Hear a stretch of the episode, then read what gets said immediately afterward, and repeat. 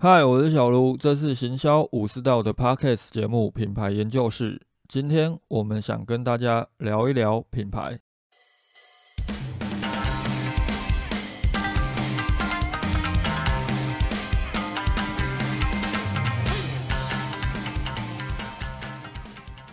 这一集我们继续来聊品牌行销及定位五十个问题。要聊的部分是品牌形象，也就是到底企业在消费者面前所展示出来的样子为何，以及可能会对消费者造成什么样的认知影响。有些人可能这一集才接触到这个 podcast，如果你们对于品牌定位以及行销感兴趣的话，也可以回头去听 EP 五十三，我们聊产品及服务那一集。这一系列的内容并没有先后顺序的问题，可以听完之后再回头去听是没有问题的。讨论品牌形象这部分，我们可以先看一下我那一份文件当中所列出来几个品牌形象集合项目。首先就是品牌标志、历年版本，还有公司目前所掌握的文字及图像商标这部分比较偏向于 logo、品牌形象设计之类。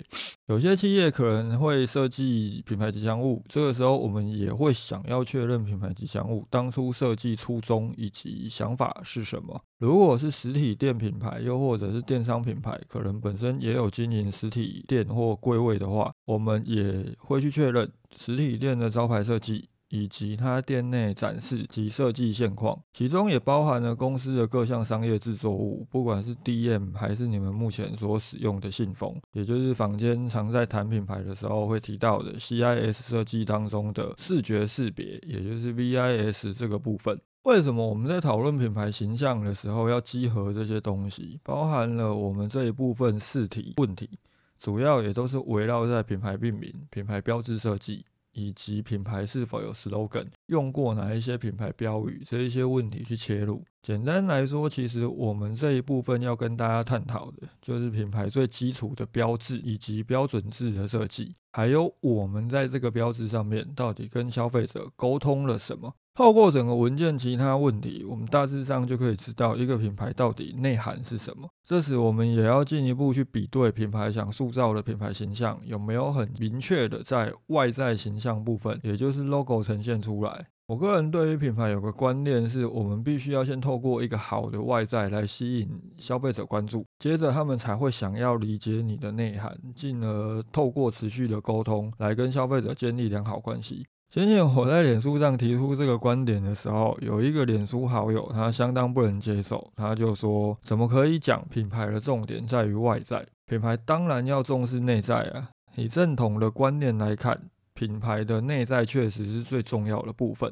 但是如果我们把品牌当作是一个人的话，大家不妨可以换位思考一下哦。我在课堂上很常会问学员一个问题：假设你是一个去参加联谊又或者是相亲的女性，对面坐了一个头发油腻到都已经结成块，然后脸上都是胡渣，身上穿的 T 恤很严重的荷叶边，外边套了一件格纹的衬衫，上面还有早餐的番茄酱汁，然后穿个短裤。拖鞋就来跟你相亲。当你的对面坐这样的一个人的时候，你还会想要好好的了解他的内在吗？还是你就是想要立刻转头离开？这个答案大家自己在心里有个底就好了。包含男性朋友也可以想一下，你们是否会在联谊或者是相亲的时候以这个样子出现？如果我们从这个角度来看的话，就会知道，当消费者完全不认识你的时候，你对他来讲就是一个陌生品牌，就是一个陌生人。这个时候，好的外在绝对可以起到一个很大的效果。我实际上在课堂上也有设计一个范例出来做过测试。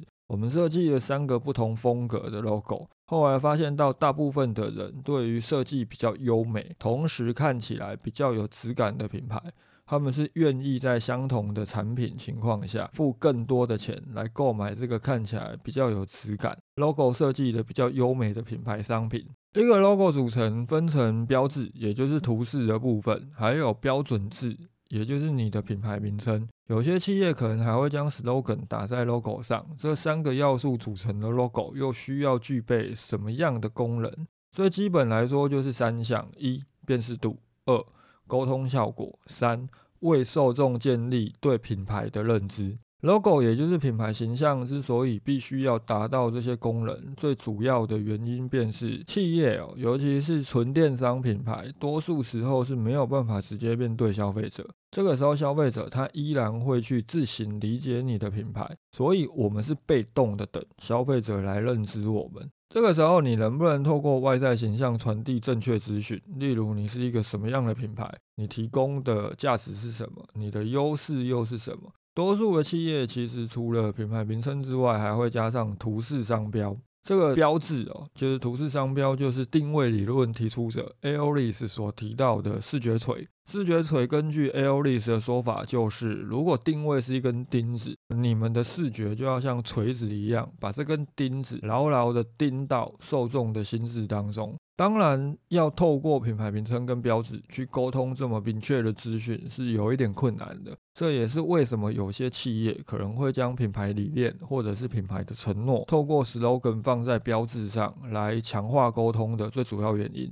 接下来，我们就针对品牌形象这部分四个问题，也就是问题八到问题十一，分别来跟大家说明我在思考这四个问题时，可能会朝什么样的方向，以及关注哪些资讯。当然也会去谈企业可能在进行品牌 logo 设计、品牌标准色规划、品牌 logo 要不要搭配 slogan 等方面，可以朝什么方向下去做思考。首先是问题八，品牌名称命名想法为何？这个问题其实蛮值得企业好好的思考，也就是当初自己为什么要为品牌取这个名字。品牌名称我们也可以称它叫做标准式设计。如果从设计的层面来看的话，设计时所挑选的字型会决定品牌传递形象。有些时候比较讲究的企业也会特别找人写个书法字啊，又或者特别设计一个属于你自己的字型。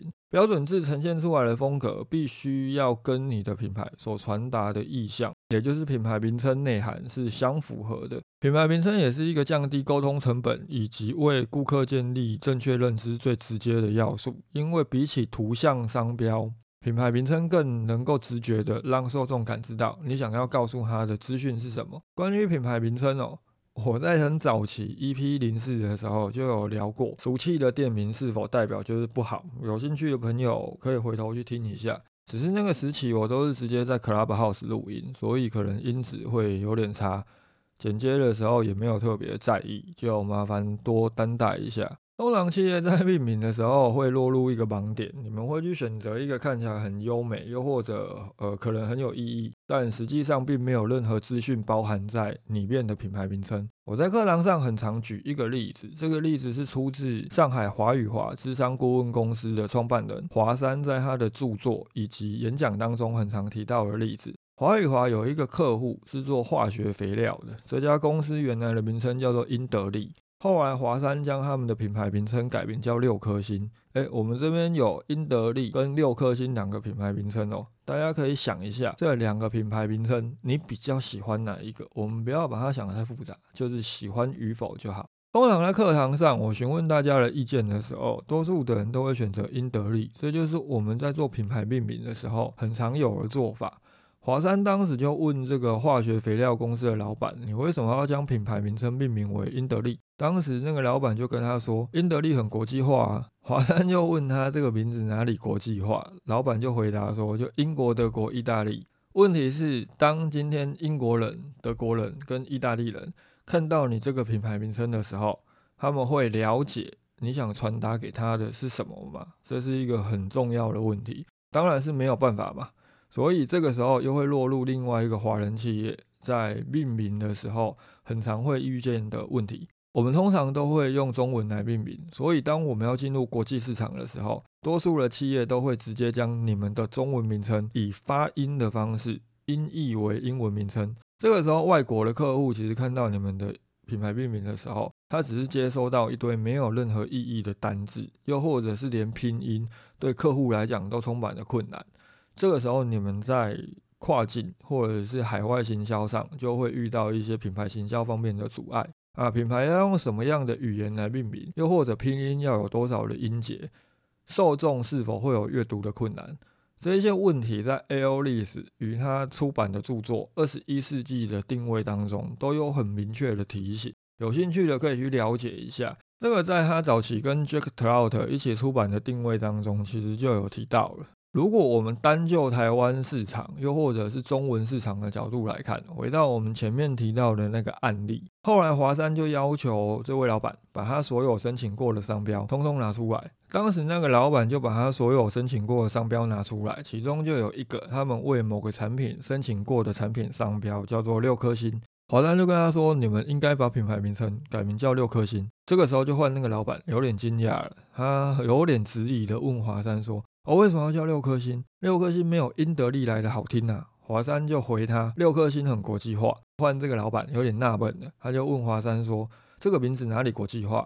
华山就说：“这个名称，你走到任何的国家都会知道你的产品是很有品质的，而且大家都懂得 six stars 是什么意思。”因为我们都清楚的知道，五颗星饭店代表的是很好的饭店，米其林三星代表的是很好的餐厅。相同概念，当你今天你有六颗星的时候，是否也代表你的产品的品质很好？这就是品牌命名时候的一个相当核心的基础哦。你至少要让受众有辨识度、有记忆度，然后能够了解你想传递什么样的资讯给他。我个人的品牌名称叫做行销武士道。我当初在想这个名称的时候。呃，我想要沟通的是，我追求的是行销的正道。那什么叫做正道？武士道就是一个象征的符号，所以我就把公司的品牌名称命名叫做行销武士道。我曾经在网络上看到有个网友留下一句话，我个人是觉得还蛮有意思的。他说：“行销武士道这个名称听起来虽然很中二，但是真的很好记。我觉得这就已经是符合一个品牌名称该有的价值，就是好记。你只要看过一遍之后，原则上是很难忘记的。”当然，最核心的根本，就像我们在探讨的问题八：品牌命名的想法是什么？你必须要对于自己的品牌命名有一个很明确的认知。因此，品牌名称要叫什么，可能又能够说出一个故事。这个故事包含了你的品牌理念，包含了为什么你要创立这个品牌，也就是品牌黄金圈当中最核心的坏。想好品牌名称之后，我们就可以进入第九题：品牌 logo 设计的理念为何？这边严格上来说，应该要谈的是品牌标志设计理念，因为大多数的人一提到 logo，其实不会去想到品牌名称，可能谈的都是那个图示的部分。品牌标志其实有很多的学问，因为多数时候，如果你不是设计师，而是一个行销人员，你能控制的要素也不多。就像我们前面提到，一个标志包含标准字的设计。美跟丑、质感好坏与否，都会决定你的受众对你这个品牌的价值认知。相当多的人可能很难理解，一些设计师在设计标志的时候，都会去思考一些黄金曲线比例的设计。你无法理解究竟它的意义在哪里。事实上，它对于消费者来讲是有影响的，只是这个影响它很隐性，我们未必能够直接察觉出来。但是人都喜欢美丽的事物，都喜欢平衡的东西，都喜欢美好的东西。如果你认同这一点的话，相信你就会知道，这种潜在的影响性其实相当的大。当你有品牌名称，而且有很明确的方向时，其实标志就能够起到相当大的作用。因为它既然是视觉锤，我们就要将它以图像的方式来呈现你的品牌命名以及你品牌的 slogan。这时品牌标志设计的好坏又会显得相当重要。因为多数时候标志可能是单独存在的，例如它会放在产品包装上，放在我们的产品外壳上。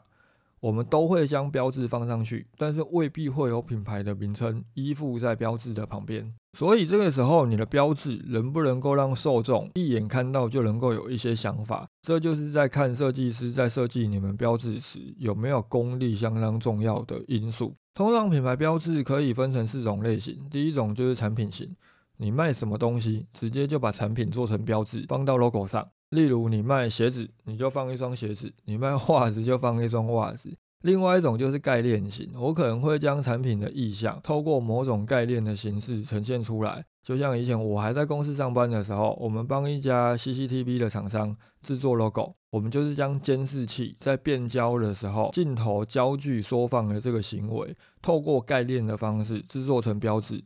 我行销武士道的 logo，严格上来说也算是概念型的标志，这也是我们在制作 logo 的时候很常见的一种呈现方式。但是概念型的标志会存在一个问题哦。我在课堂上跟很多人提到那个 CCTV 的那个品牌的标志案例时，我问他们知道说这一家厂商是卖什么的吗？很多都会想到空调，想到电风扇，因为它看起来确实很像是一个风扇在运转时候的样子，很像是四片扇叶。所以概念型可能必须要去搭配很明确的品牌名称，又或者是很明确传递价值或是品牌认知的 slogan。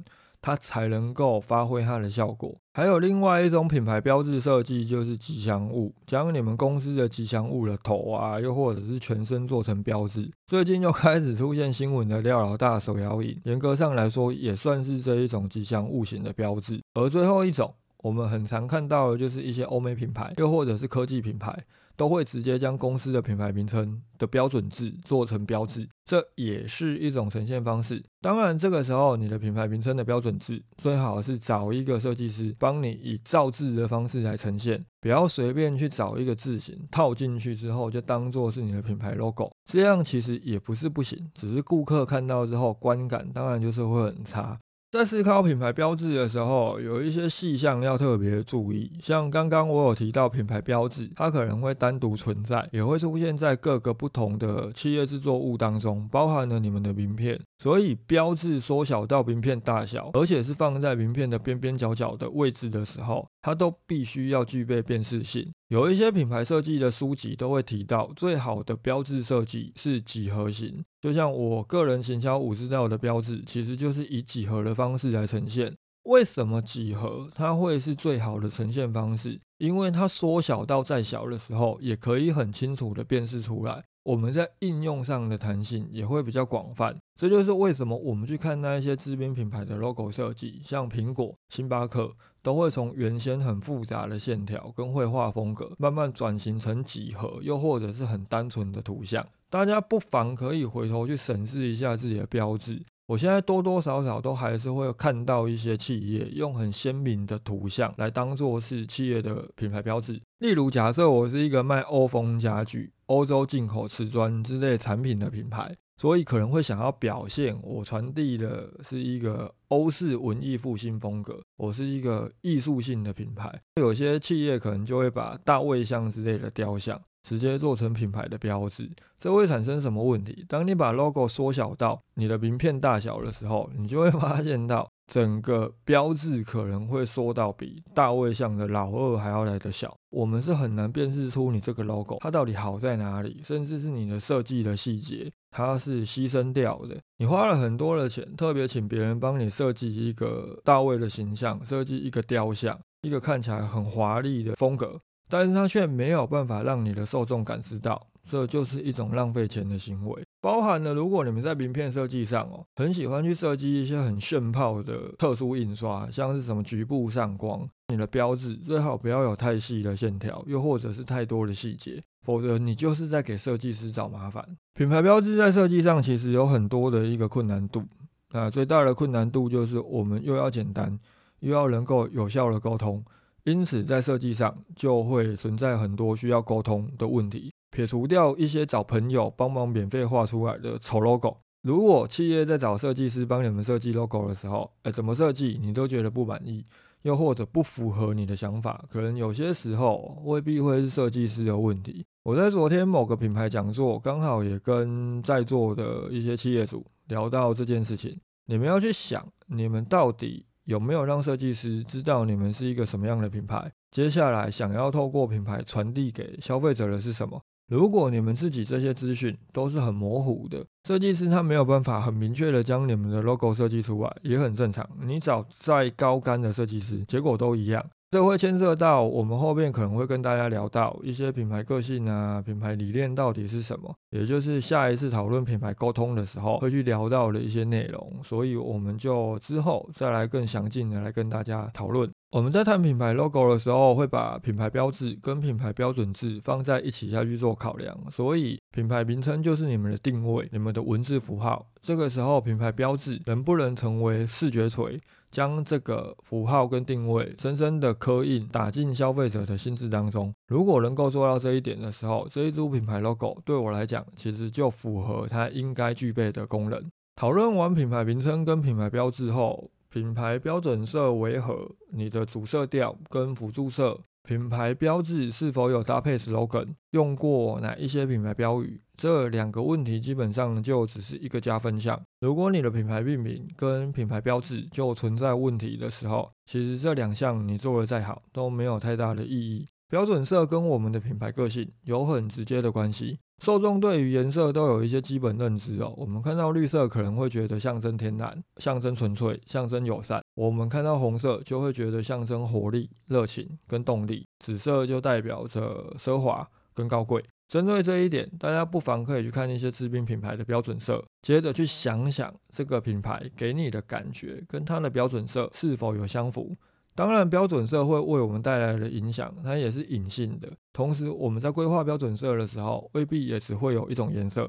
就像我们会有主色调跟辅助色调，辅助色调就是我们在品牌个性的时候，可能会稍微再加上哪些不一样的个性，又或者我们想要去接触到什么样的消费者。五十个问题当中有一题是为你们的品牌设立两个个性的标准字。这两个标准字，它其实是正向跟反向的，而且有一点矛盾跟冲突，就可能会成为我们品牌标准色的主色调跟副色调。这部分在探讨品牌个性的时候，我们会有在比较深入的跟大家做讨论的一个空间。品牌 slogan 就比较没有什么好谈的，这部分大家可能也都比较能够理解。有些时候，品牌 slogan 它可能是品牌承诺啊，有些时候可能是品牌愿景的表现。就像我在上一集 EP 五十三的时候跟大家提到，我的品牌观念是先以被需要为主，所以一个品牌在初期的时候，建议不要讲品牌愿景。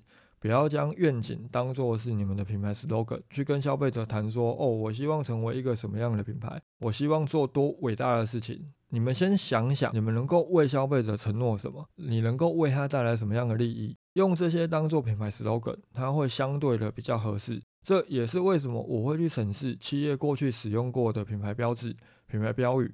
因为有些时候，你们正在使用的品牌标语，你们用的标志是不符合你们品牌目前的营运阶段的。这个时候，我们就会去进行更换。这一集提到了四个项目哦：品牌名称、品牌标志、品牌标准色跟品牌的 slogan。在更换上面最没有成本的是品牌标语，因为有些时候消费者也未必真的会去记住你的品牌标语。而成本最高的就是品牌名称，其次就是你们的品牌 logo。所以多数时候我们遇到的，如果是品牌重新定位，又或者是品牌再造升级的案例的时候，我们未必会去动这一些品牌的名称，又或者是他们的品牌 logo，而是从其他后续沟通的项目，慢慢的让消费者对这个品牌标志产生一些印象。当然，最好就是你们在品牌创立的时候就能够有一个好的品牌命名，好的品牌的标志设计。这能够避免我们在整体的后续沟通上，又或者当有一天你真的认真想要做品牌了，你发现到品牌很重要的时候，才必须要花很多成本重新去调整这些东西。你包装换个 logo 也是钱。如果你是实体店，你换招牌、换店面的设计，这些通通都是一笔不小的成本消耗。针对品牌五十个问题，第二个部分品牌形象，大致上就聊到这里。一样，如果有什么问题，又或者想讨论的，都欢迎留言私讯给我。啊，我们下一集会来跟大家谈品牌沟通，因为这部分问题有点多，可能也会比较复杂。我也许会分成两集，甚至三集来录，避免一集的时间过长。感谢大家今天的收听，那我们今天这一集就讨论到这里，大家拜。